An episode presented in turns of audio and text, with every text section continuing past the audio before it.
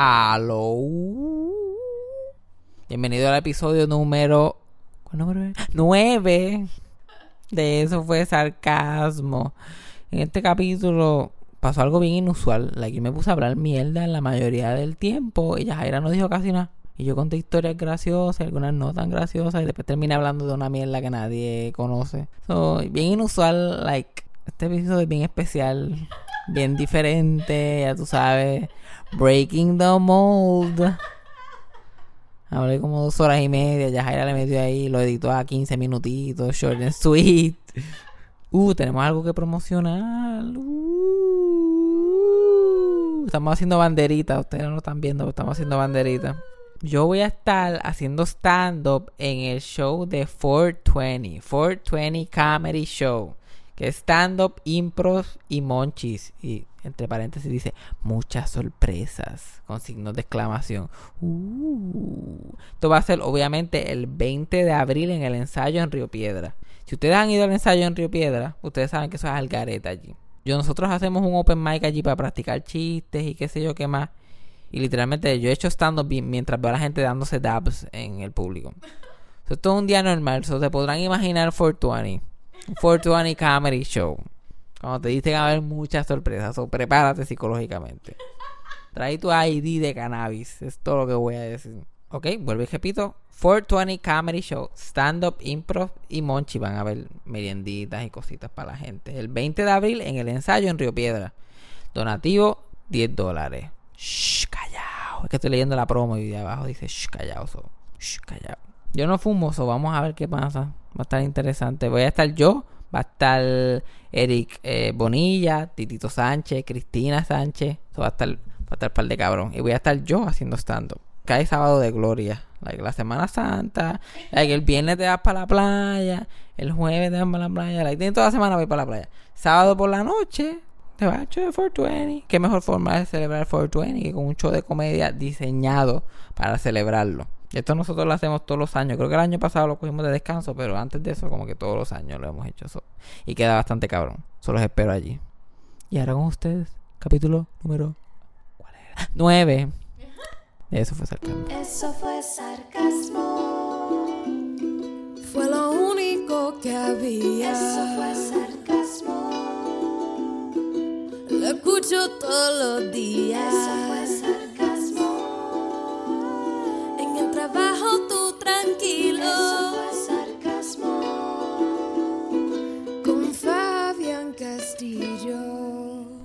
cuando yo era chiquito, ser gay era algo tan que todo el mundo le temía. Era un, un problema social tan grande, especialmente en las Marías y como que las Marías Mayagüez. Tú sabes las veces, yo estar como en cuarto grado y a mí la gente, y no eran como que nenes en el salón, a mí hasta adultos me preguntaban, mira nene, ven acá, tú, ¿tú eres pato? y yo, bueno, no sé. Ahora que lo pregunta. Y yo como que, no, creo. Y después me iba caminándola. Yo soy pato. Sí, A los 11 años. yo, yo menos, yo como 8, yo como Ocho Mira, como que tú ves adultos, las personas que tú crees que saben, are in charge, mira, un círculo así de maestros y, y el de mantenimiento y el director hablando y yo me tomo, ven, Fabián, ven acá. Vamos a preguntar, yo le pregunto. Mira, ¿tú eres pato? Y yo, ¿bueno? No, no creo. Y después yo me iba con la duda, yo, bueno, si toda esa gente dice que yo soy pato, parece. Ay, Dios mío. Yo estaba convencido que yo era pato y lo estaba haciendo mal porque me gustaban las mujeres. Yo como que, oh my God, yo ni eso puedo hacer bien. Soy pato, pero no, pero no me gustan los hombres. God damn it. Ay, Dios mío, eso me pasaba, eso me pasaba un montón. Sí.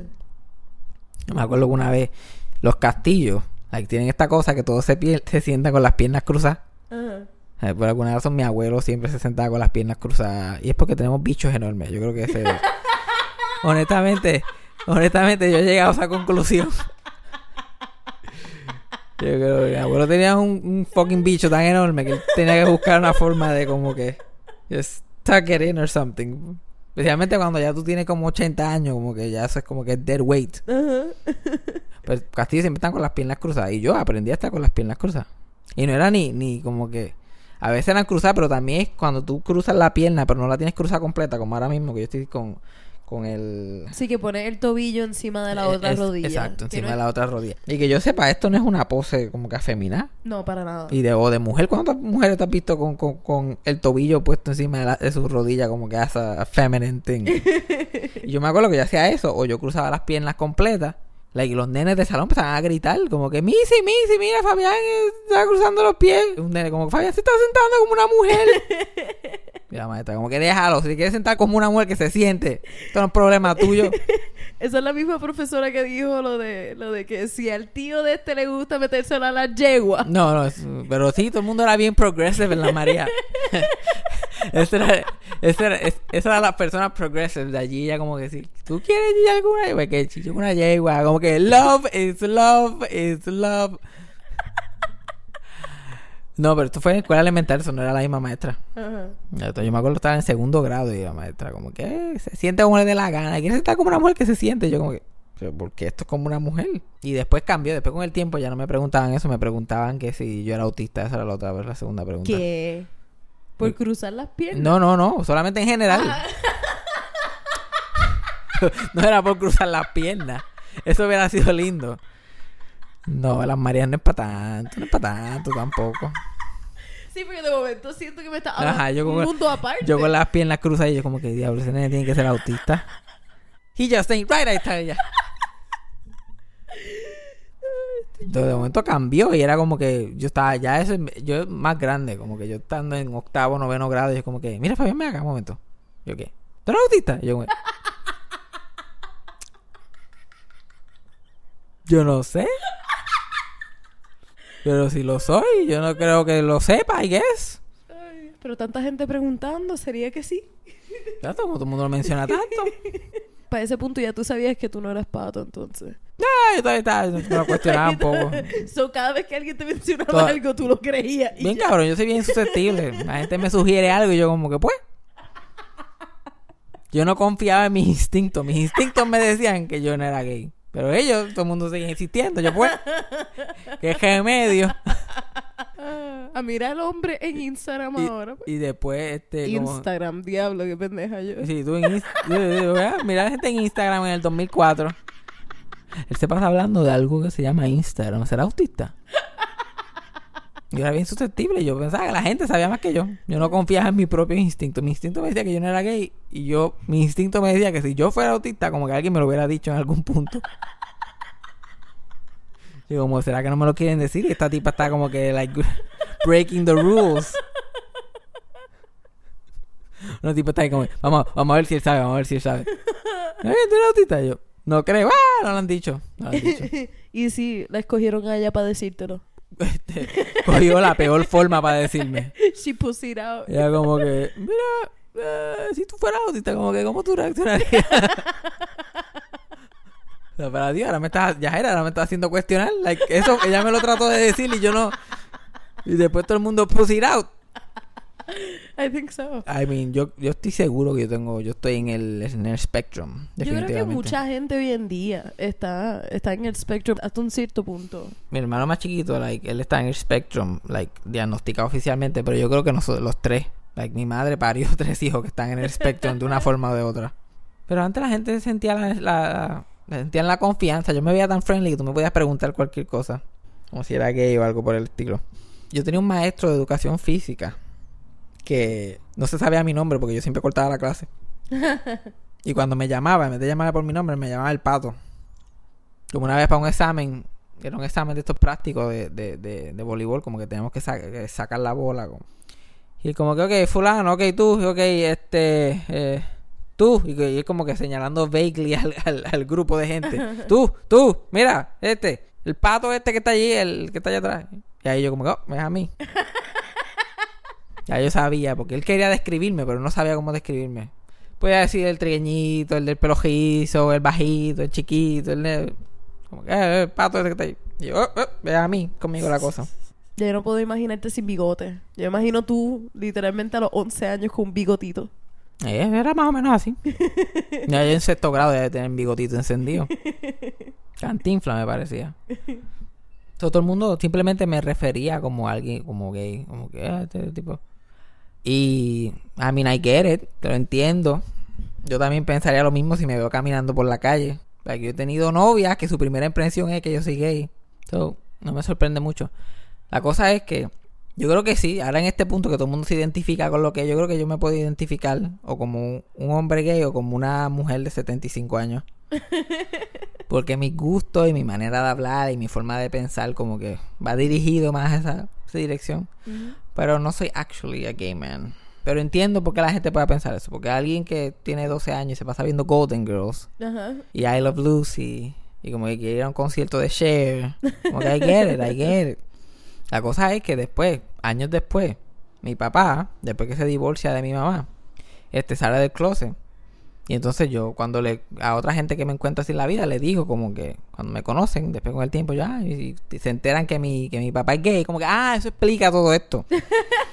Te creen que, ah, por eso es que él es como que straight, pero parece alguien gay, porque su papá era gay, pues él adoptó todos los manerismos.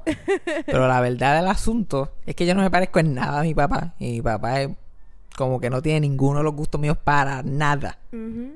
Like, mi papá se quedaría dormido en un show de Broadway. Y yo estaría llorando de la música, like, oh my God. yeah". Y mi papá encuentra todo lo que yo a mí me gusta bujío. Para que tú veas la lo que son los estereotipos y lo que la gente este, se cree que es una persona, un tipo de persona. Like, mi papá es gay, pero mi papá es como que J-Lo gay. Ese, como que ese esa su share. Como que, ah, J-Lo. Pero aparte de eso, ¿Y cuántos años tú tenías cuando él salió? Yo era un viejo cuando salió del closet. Pero la cosa es que mi papá empezó a vivir como que el lifestyle. Pero no salió del closet. No lo acknowledge a nosotros. Yo tenía como 14 años, me acuerdo cuando me enteré. Se había divorciado de mi mamá y qué sé yo qué más. Y, y yo por de chiste siempre le decía que había sido porque se lo había dejado por, un, por otro hombre. Yo a joke. Pensando que estaba diciendo algo que era bien fuera de la realidad. Y yo siempre lo había dicho y qué sé yo qué más. Y un día me acuerdo que yo estaba con mi papá. Y mi papá de momento se mudó para otro sitio. Se fue para un sitio bien lejos. Y como que... Shrouded Mystery.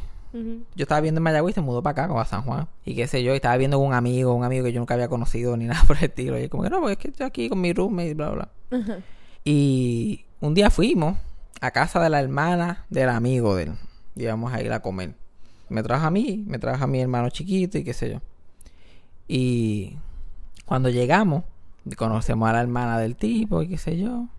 Y de momento entra el tipo y yo como que, ah, anda el carajo ese tipo es pato. Como que es mi, pri- mi primer, mi primer instinto.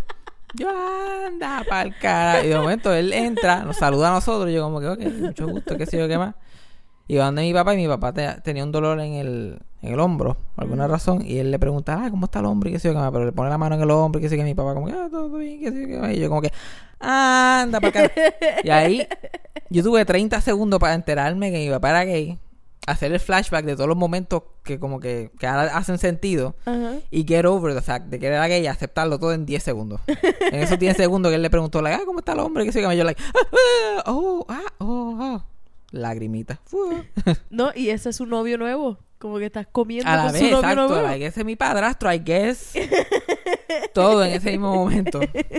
Y después como, ah, vamos a comer Y yo. Dale, vamos a comer, dale, Y me acuerdo que yo estaba bien gracioso cuando estábamos comiendo. Yo, like, ah, yo me parecía un mini Robin Williams. Porque yo estaba como que teniendo un, Un episodio. un episodio ahí de Mania. Yo, like, woo. Era tanto a la misma. Yo, like, ah, y mi papá, se- mi papá ese mismo día me dijo que se iba para Florida. Que se ¿Qué? iba a mudar para Florida. Ese fue el día que te lo dijo. Ajá. Y creo que él fue el que lo mencionó. Y él live tuvo que decirle, ajá, sí, yo me voy para Florida como que la semana que viene. Me voy a mudar para allá. No, para Connecticut era que él se iba. Porque él vive en Connecticut. Diablo. Ay, mira el garete. O no creo, yo creo que se mudó a Connecticut primero.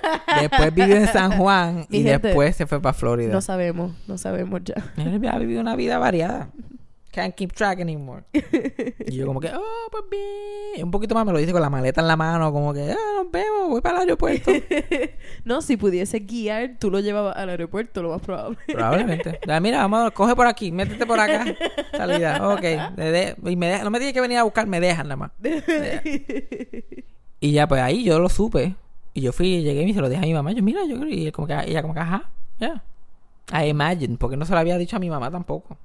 A ese punto creo que, como que mi familia por parte padre lo sabía, mi tía y, y mi- y mi tío y, mi abuela. Mi abuelo nunca se enteró. Pero de alguna forma yo siento que mi abuelo fue el primero que se enteró. Cuando era chiquito siempre estaba peleando a mi papá diciéndole pato. Ay, yo creo que él fue el primero que se enteró. Dios. Pero anyway, mi papá como que nunca tuvo esa conversación con mi abuelo. Pero y por mucho tiempo no la tuvo conmigo tampoco, ni con mi hermano. Pero nosotros lo sabíamos. Nosotros íbamos a Florida. Y él, me acuerdo que uno de sus primeros apartamentos era un, un como que un studio apartment. Que era una sola cama. Y un televisor. Y un balcón. Y la cama era este... El confort era animal print. Oh. Y tenía un chita bien Oh. grande acostado. Era el diseño. Y, y, y él, se supone que él disimulara. Esto, esto- esto es él tratando de disimular. Porque este la pareja de él en ese momento, él era como que bien. Era, él era más clichoso. Ajá. Entonces la casa estaba decorada así bien extraña. Y se supone que yo nadie dijera nada sobre eso. Nadie acknowledged it. Todo bien flambo. Y después fuimos a su otro apartamento y me acuerdo que el... el parecía la casa de Juan Gabriel. Por alguna razón estaban... Yajaira no se ríe porque Yajaira no sabe quién es Juan Gabriel. No, yo sé quién es Juan Gabriel, el cantante que- no Juan fue- Gabriel. No fue que no dio gracias, es que Yajaira no sabe quién es Juan Gabriel. I expected a bigger reaction. Yo como que Yajaira no sabe quién es Juan Gabriel. ¿Tú sabes por qué fue? on. ¿Tú sabes por qué fue? ¿Por qué? Me acordé de una vez que tú te fuiste de viaje a visitar a tu papá y tú me enviaste una foto de una estatua, como que una cerámica chiquita de dos personas chichando, eh, de dos hombres era chichando. Una, era como una figura de, de dos hombres, como esta figura griega de dos hombres, como que. Porque esa, y eso no fue ni la, esta, esta otra pareja que mi papá tuvo después. Que era más esa, ese hombre sí que es verdad. Era como que cuadros de hombres desnudos así. Era- tú entrabas a esa casa y era como que estabas en el set of the birdcage. Yo como que anda, por cara, ¿qué pasó aquí? Y mi abuela sentada así al frente de una de las esculturas de dos hombres chichando. Ni cuenta se da. Pues entramos al apartamento y eh, lleno de espejos, por alguna razón espejos. Yo no sé si esto es algo en the gay community. Por lo menos, el- porque es como un gay Puerto Rican community. No sé si esto es algo, pero espejos, espejos en todas las esquinas. Que en vez de cuadros, espejos. Y él tenía una, una colección de este, estos huevos de cerámica, like Fabergé eggs, Oh my God. gigantesca en la sala, como que esta persona que mi papá estaba conviviendo. Ay, que era bien extraño. Y me acuerdo que yo me enteré cuando él tenía 14 y él me dijo, like, tuvimos esa conversación cuando él- ya yo tenía 18. Ujú. Porque un año cuando estábamos de vacaciones en Navidad fuimos a despedir el año a casa de una amistad de, de mi papá. Y en una, como que una de las coworkers de mi papá borracha le dijo a, a- cogió la pareja de él y como me dijo, Fabián, te lo voy a quitar. Y mi hermano y yo estábamos comiendo y que y ni reaccionamos. Y papá como que, ¡ay! ¡ah! ¡The children! Entonces al otro día él entró al cuarto, nosotros estábamos viendo televisión. Y se dejó la puerta y mira, este, para hablar con ustedes un momento. Y yo como que, ufa, aquí es, here it goes. Diego, te lo dije que iba a hacerlo o no te lo dije.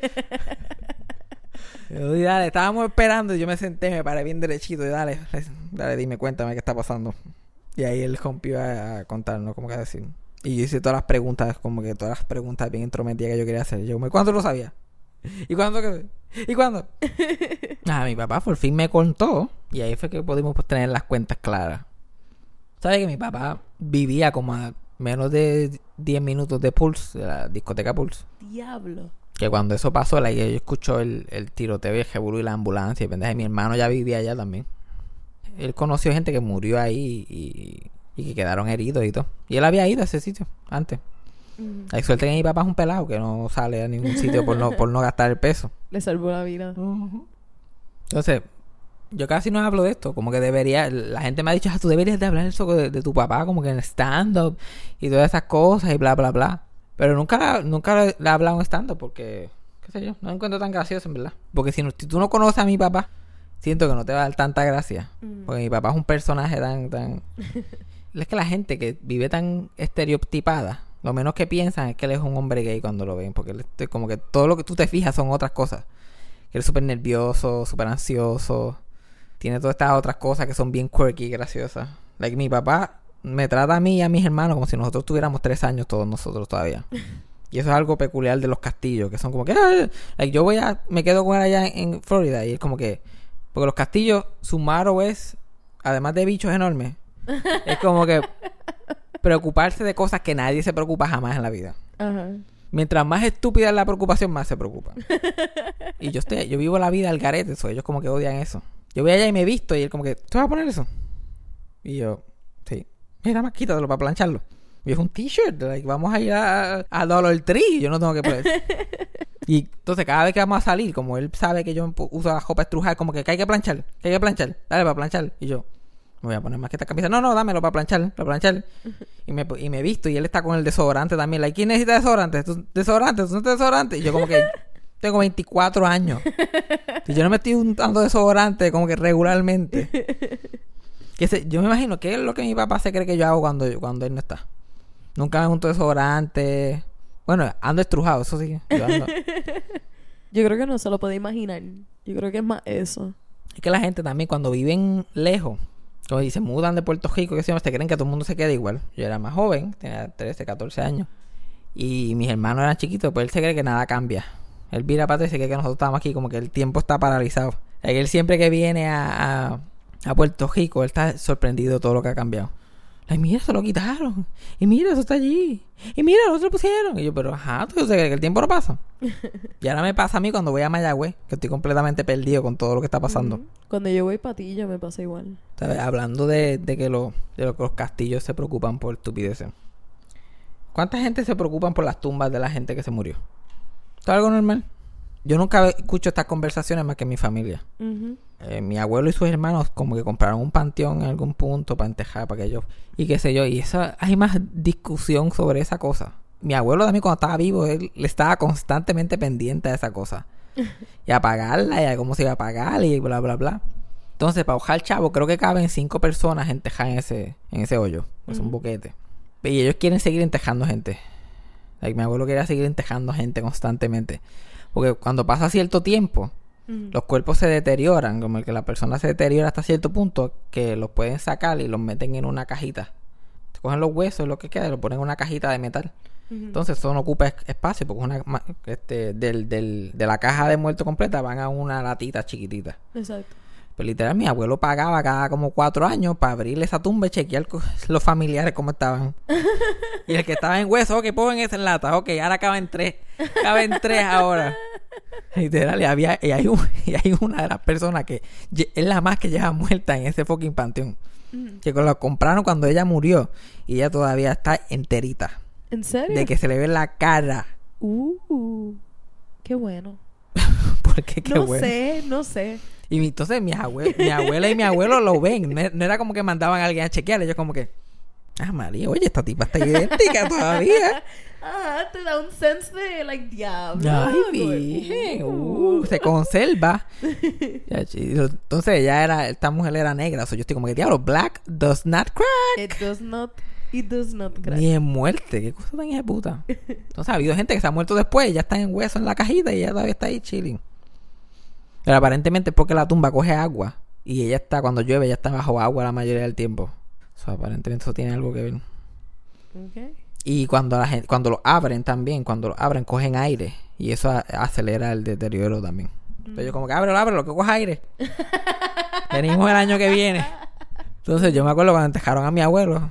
Primero que nada, vamos a hacer este cuento. Cuando mi abuelo murió, y en el entierro, pues yo estaba cargando la caja, y estaba mi hermano, y estaba mi papá, y qué sé yo qué más. Pero por alguna razón todo el mundo quiere hacerse el guau. Y un montón de gente que yo ni conocía empezaron a cargar la caja, todo el mundo, todo el mundo se metió. Ugh, sí. Like, gente se metió y dice, no, no, no, este, este, el chiquito este, me miraron a mí, este tiene cara de pato, él no puede cargar la caja. Todo el mundo empezó a cargar la caja. Like, mi tía estaba divorciada en ese tiempo y el ex esposo estaba allí, hasta él cargó la caja. Todo el mundo, todo el mundo estaba cargando la caja. Nos jodimos ahora. Chacho, nadie lo quería cargar hace tres semanas atrás cuando estaba en el hospital, pero dale. Exacto.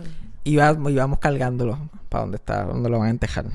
Y es bien estrecho porque está en el- no está en la, no está cerca de la cerita del cementerio, está en el medio.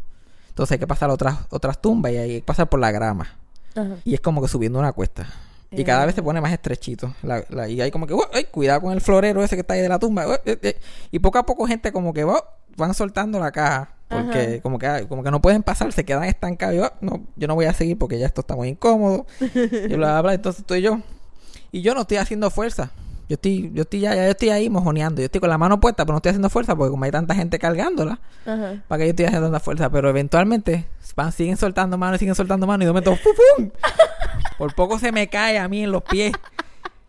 Pero yo reaccioné a tiempo y lo, se me cae. Pero yo escuché clarito la cabeza de mi abuelo cuando hizo. Y yo, se viró, yo se viró, aquí fue. Qué pelota huele bicho. Soy culpa mía, mi abuelo va a estar nariz a caja todo el gesto de la eternidad. Y mi papá estaba como que cruzando mirándome, como, ay Dios mío, ¿qué hiciste? Y yo, like, "Ay, no". Ok, Dios mío, yo, gracias a Dios que tú no pasas en el velorio. Eh, esto no lo van a abrir más, ¿verdad? Porque yo ya es suficiente. Like, me voy a poner a llorar aquí si lo abren de nuevo. Entiéjalo, entiéjalo. Yo tirando tieja. Pero cuando están allí, ya abrieron, la caja está abierta y todo ya para, cuando él llega. La caja no, la, la tumba. Yo estoy viendo que hay unas latas de metal alrededor. Y algunas de ellas las sacan para poder acomodar el- el- la caja. Y estoy en estas latas de metal, yo las miro, yo las cojo así, yo, pero ¿qué es esto? Porque se me, ha- se me ha olvidado. Yo no me las imaginaba así, parecían latas de galletas usadas. Era lo que parecían. Y no tenían nombre ni nada. Yo como que, yo me imaginaba que tenían un nombre. Yo mirándolas así, yo como, ¿qué era esto? Y yo, papá, yo, ¿qué es esto? Yo, esa es la mamá de tu abuelo. Yo, ¿qué? Pero me va- esto- las dejan aquí tiradas como si eso fuera cualquier cosa. Y no le dicen a nadie como que no cojas eso. Debería, mínimo, ten- debería tener un no toque. Exacto. Está bien que no tenga el nombre. Favor, no tocar, no llevárselo. Dios mío. ¿Verdad? Tú te imaginas a alguien tratando de robar una tumba y piensa que encontró unas galletas. Porque va a pensar que encontró una galleta. A lo mejor piensa que es una caja de, de joyas o algo así. La gusta. que se entejaron con el tesoro. Ah, pero un montón de huesos. Es una comida de Kentucky después. Comía. Pero mi abuelo siempre estaba pendiente de eso. Y ahora que él se murió, como que mi tía y mi abuela like, siguen súper pendientes. Ellos como que hay que ir a limpiarla. Y eso no es un apartamento que nosotros lo dejamos ahí. Eso no es un one room apartment que él está ahí como que esperando a que alguien venga a limpiar. Eh, no, sí hay que limpiar. Y en ese sol, que esos cementerios son un sol y de puta. Yo estar ahí como que pasando manguera a un bloque de cemento ahí que está gente muerta. Eventualmente todos vamos a hacer tumbas abandonadas. Literal. A mí me da gracia porque mi abuelo pagaba siempre. Cuando fuimos a la funeraria, like, el dueño de la funeraria conocía a mi abuelo solamente por, por ir a pagar, porque le iba a pagar allí todos los meses. Tenía todo seteado, y- pero mi abuelo dejó 100 pesos que debía. Cuando faltaban 100 pesos para pagar, él nunca volvió a pagarlo.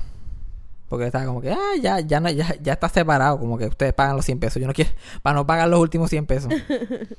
y como que, ya, y como que ya con esto está bien. Y él, sí, pero lo- te faltan 100. Ya, yo vengo los pago después, nunca los pago. Como que se jodan ellos, que los paguen ellos los 100 pesos. yo me voy a quedar con ellos en el bolsillo.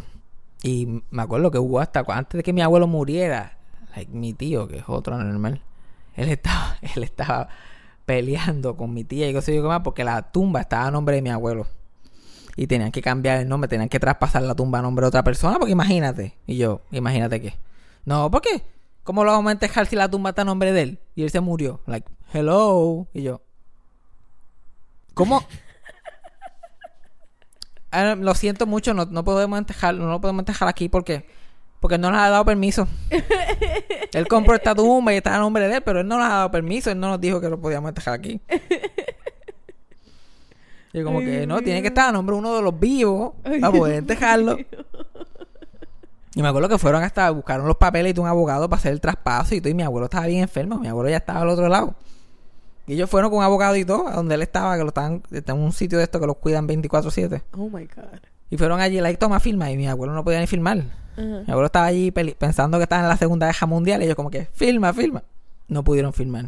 Pero, spoiler alert, lo pudieron entejar allí, por alguna razón. y mi abuela, lo último que escuché a mi abuela hablar de la tumba, ella estaba gritándole a mi tía por teléfono. Que nadie iba a limpiar la tumba, que hay que ir a pintarla, que bla, bla, bla, bla. Que Guillito las quita si no las arreglan. Ay, Guillito, el alcalde de Mayagüez. si tú no velas las tumbas, él te las quita. Porque él- uno puede hacer mucho profit de esas fucking tumbas, aparentemente. Él vende los muertos, él vende, los- vende las latas, las vacías, las vende. Las vende para que entierren a otros muertos. Exacto.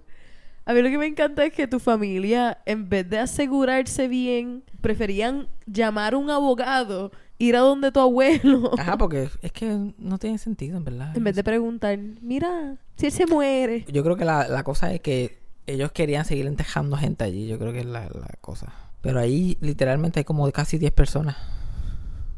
A pensar. Pues la mamá de tu Eh, eh, abuelo. la mamá de mi tu abuelo. abuelo. Es mi abuelo. Está la que era esposa del hermano de mi abuelo. y el hermano de mi abuelo. Hay, ujú, sí, hay cuatro personas. Mm. Entonces, mi abuela me imagino que la van a enterrar allí. Ujú. Van a estar cinco personas.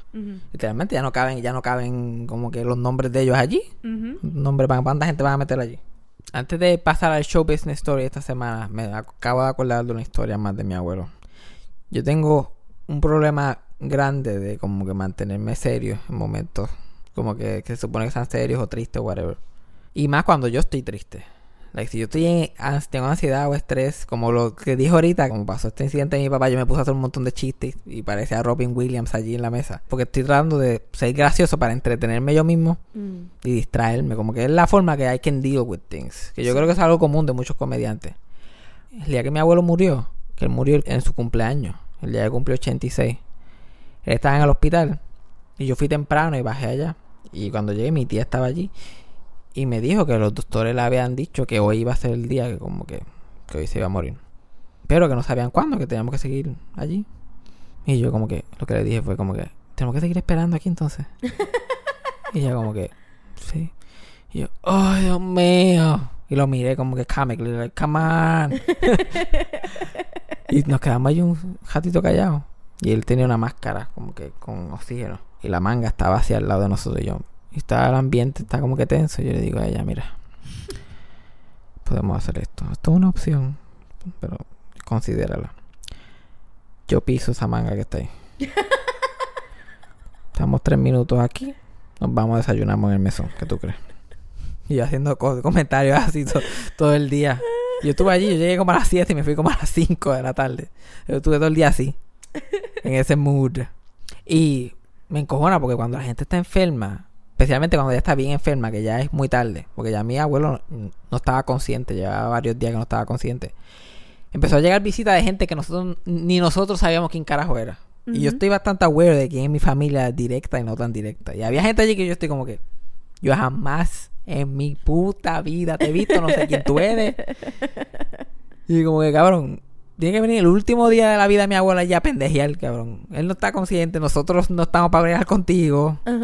Y la gente allí hablando mierda como si la cosa fuera con ellos. Me acuerdo que había un tipo allí y es como que diablo, mano, qué pena. Like Fabián era una persona buena porque mi abuelo se llama Fabián también. Y mi papá. Y bla, bla, bla. Y nosotros estamos allí aguantando mierda. Y ellos como que ese fake sentiment y whatever. Y él se va. Y yo como que, ¿quién carajo era ese tipo? Y ella como que, "Eh, no sé. Como 10 minutos después llega. Pero esta vez se ve triste de verdad. Esta vez está conmovido. Y yo, like, ¿qué carajo pasó? Like, de verdad, like... Porque el otro se veía bien fake, pero esta vez te lo estoy creyendo. Ajá. Like, I- you are upset. Y es como que, mira, yo, ajá. ¿Ustedes vieron un ticket de un parking? Como que el un boleto de un parking aquí. Y nosotros como que, no. Oye, sí, porque tuvo que haberte dejado aquí porque... Ay, Dios mío. Y yo, pero, pero chequeaste en tu casa. Chequeé, chequeé. ca-". Entonces él está cojonado. Poniéndote actitud. Nosotros estamos aquí con una persona muriendo, familiar, cercano. Estamos aquí, este es el peor día de nuestras vidas, uno de los días más tristes de nuestras vidas. Ajá. Pero este cabrón está aquí como que, cabrón, yo la estoy pasando mal. No me, no me, ah, no me diga que lo busque en el cajo, ¿ok? yo, yo voy a tener que pagar como, me van a cobrar de las 6 de la mañana.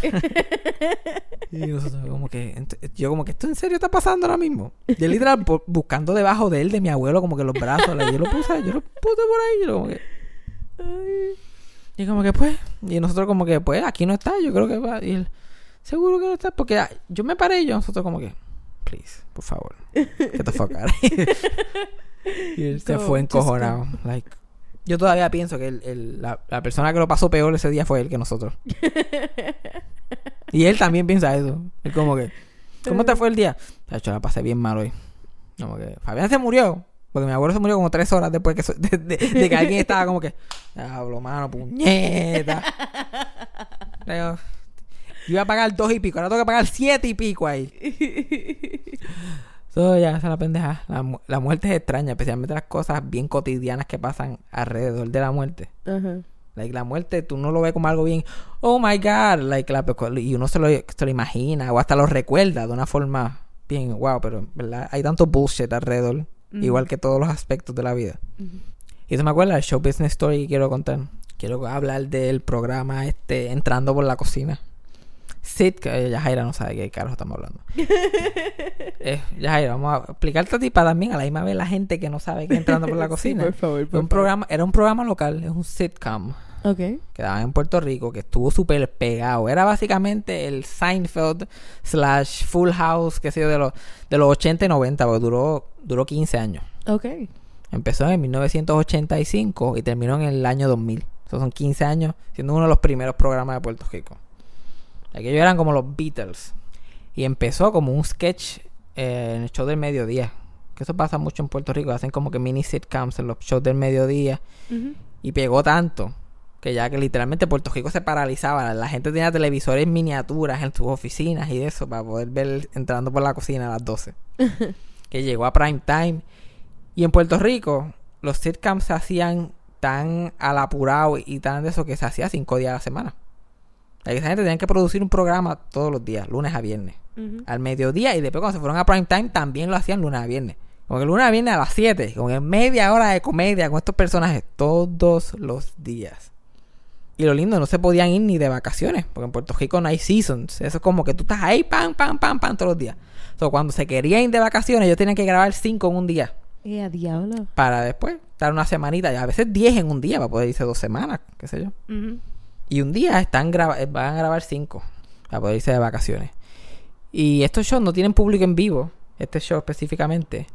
Pero tenían mes tenían el eso de público. El estudio tenía como que para que la gente se sentara, pero ellos no lo hacían con público en vivo. O sea, las sillas estaban vacías. Pero mucha gente que estaba en el show del mediodía se sentaban a verlo. Parte del equipo de lo- del canal.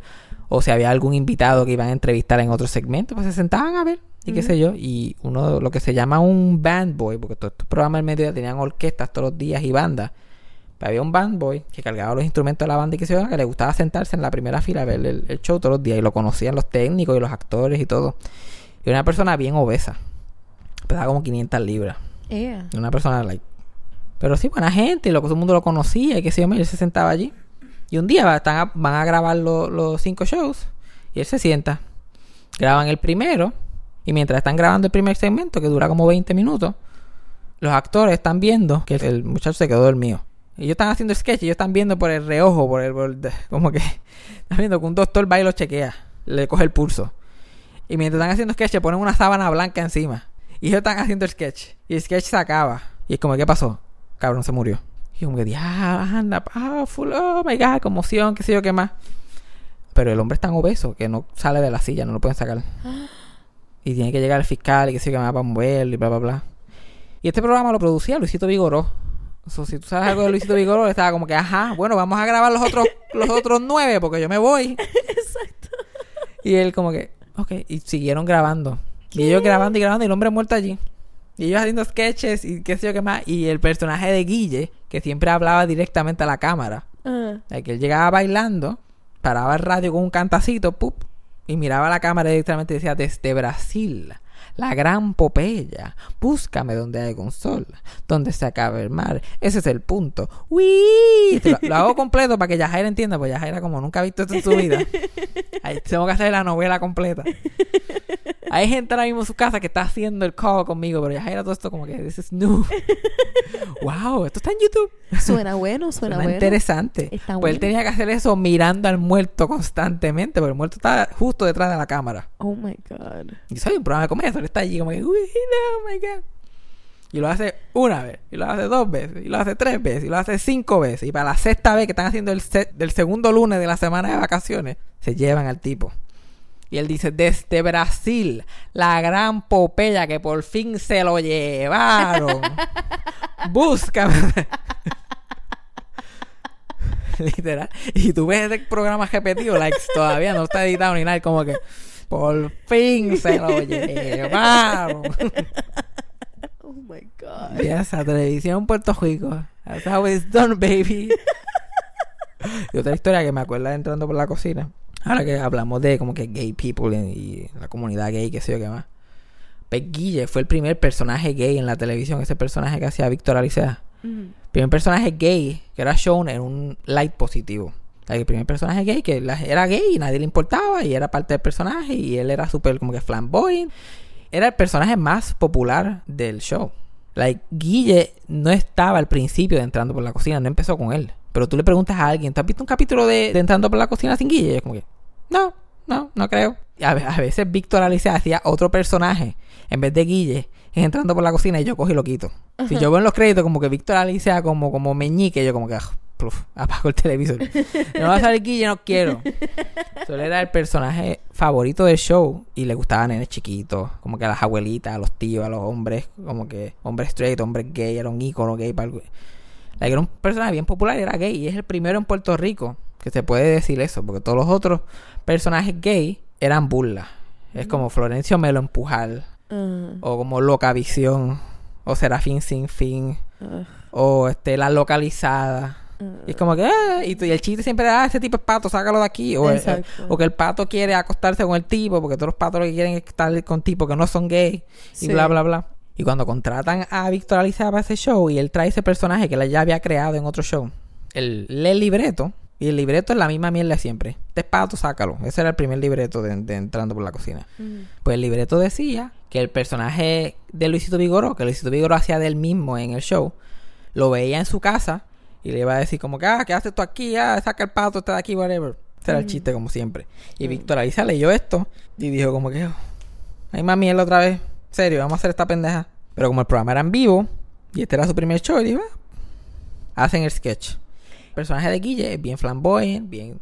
Eso está like, uh, eh, moriste full, atácate, darling, como que... Y en la parte que se supone que pasara esto de que, ah, tú eres pato, sácame, sácalo de aquí, qué sé yo. Cuando entra Luisito Vigoró, que lo, se supone que lo vote en el libreto, él se hace bien macharrán. Se hace, vaya loco, ¿qué está pasando? Ah, ¿cómo están las gatas? Y empieza a saludar a Luisito Vigoró. Entonces Luisito Vigoró no puede, no puede hacer nada porque está cambiando el libreto completamente. No está actuando gay, quote unquote. Ujú. Esto no hace sentido que le diga, ah, tú eres pato, fuera, salete de aquí. Solo Luisito le sigue la corriente. Como que, eh, todo bien. Eh, decía, ¿qué? Tú sabes, tú sabes, aquí con mi amiguita, mi amiguita, tú sabes, hablando aquí de la mujer, salí con una noche, tal, yo te la voy a conectar. Todos los técnicos meándose la risa porque Luisito Vigoró está encabronado. Y sketches en vivo, eso no se puede hacer nada, no puede cambiar. Ajá. Completamente cambió como el sketch iba a correr. Y gustó tanto que lo siguieron haciendo. En entrando por, la cocina jamás le dijeron pato a Guille. O hicieron ningún chiste sobre su sexualidad. Y cada vez que Luisito Vigoro entraba, él actuaba bien, bien macho y bien de eso. Y era una burla hacia Luisito Vigoró. Porque lo que estaba diciendo es que este tipo está un fucking pendejo. Que es el único que no sabe que, que él es gay. Y Guille solamente lo está haciendo para poder hanguear con su amiga. No es que él está tratando de como que Mm. fingirse a alguien que él no es. Porque solamente lo hace con este pendejo. Exacto. Pero es solamente para entrar a la casa de él, a comerse su comida y a ver a su amiguita, que es la empleada doméstica de, de, de Luisito Vigoro. Y literal, like, eso es un running gag que lo hicieron durante todos los 15 años del show. Y empezó porque él dijo como que yo no voy a hacer, yo no voy a hacer esa mierda, yo no voy a hacer esa mierda de pato y qué sé yo más. So gente que está escuchando eso, like, oh, that's why that happened. Yes, that's why that happened. Hacho, qué cool. Víctor Aliza es tremendo actor, by the way. Like, para tú tener el range de ser Guille, persona como Guille y otro personaje como Epifanio, González Villamil, ahí tú tienes que tener range con cojones. Mm. Aunque yo pienso que esas son mis dos personalidades. y yo, yo soy o Epifanio o Guille, Mm. o, o un de esos en entremedio.